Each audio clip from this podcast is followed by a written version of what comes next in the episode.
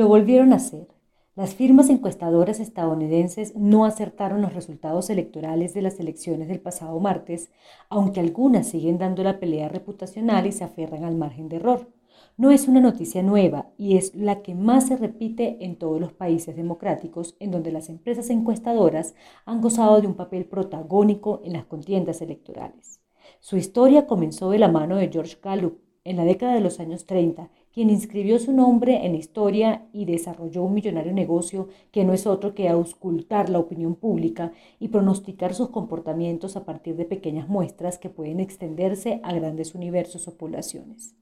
No es accidental que los mayores consumidores del producto que ofrecen de las firmas encuestadoras sean los medios de comunicación y que ambos estén inmersos en una crisis ante el fuerte crecimiento de las redes sociales y de los medios alternativos digitales, dos jugadores otrora inexistentes o no tenidos en cuenta por la hegemonía de las empresas informativas y de estudios de opinión.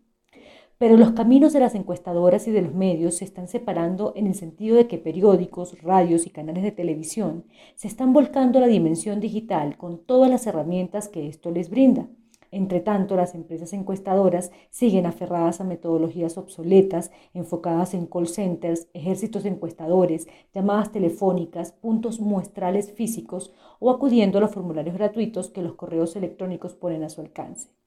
al punto que el grueso de las compañías encuestadoras en todo el mundo prefiere dedicarse a realizar estudios de mercado y comportamiento de los consumidores que seguir en el desgastante terreno político en donde siguen cosechando derrotas de credibilidad por la simple razón que los mismos políticos y sus partidos van un paso por delante para favorecer resultados, no solo capturándolas con contratos y manipulando los resultados de sus estudios cuando éstas empiezan a aplicar las viejas metodologías en sus anunciados trabajos de campo.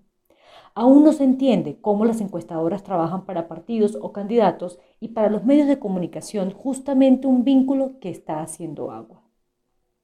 El punto es que en pocas semanas se entra la tercera década del siglo XXI y el salto digital de las personas es enorme y aún no ha sido interpretado por las encuestadoras. Casi todo el mundo tiene un teléfono celular conectado a Internet o un computador, interfaces por las que no solo se informa de quien quiera o de lo que quiera, sino que da sus opiniones en varios temas. Incluso han llegado a prosperar ejércitos de personas encargadas de desviar mensajes, incubar ideas, crear tendencias y sembrar bulos en beneficios de patrocinadores. Las encuestas aún carecen de una fórmula para sobrevivir en un siglo donde la calidad de la información manda. Si se revisa la metodología con la que Gallup pronosticó resultados de elecciones de su época con los actuales, no hay muchas diferencias. Las encuestadoras de hoy olvidan cosas básicas como la manipulación de los partidarios, la desviación de los mensajes y sobre todo que la política se basa en que el fin justifica los medios.